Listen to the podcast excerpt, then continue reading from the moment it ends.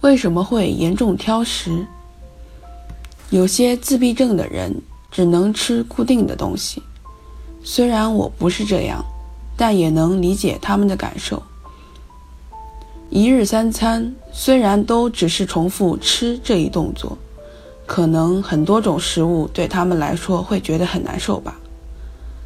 每种食物的味道、颜色、形状都不一样，除了自己认定是吃的东西以外，其他的即使放进嘴里也不会觉得好吃，就好像在荒野中，嘴里被塞进过家家的玩具食物似的，毫无乐趣可言。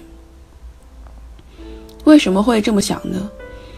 一部分原因肯定是味觉异常，再有就是，可能我们总要比花常人更多的时间，才能感受到各种食物的美味。总是只吃固定的食物，看起来像是挺老实的，但是，不管从营养还是人生乐趣的角度来说，吃东西都是不可或缺的。只有吃了东西，才能活下去。哪怕每次一点点也行，我觉得应该慢慢练习吃各种东西。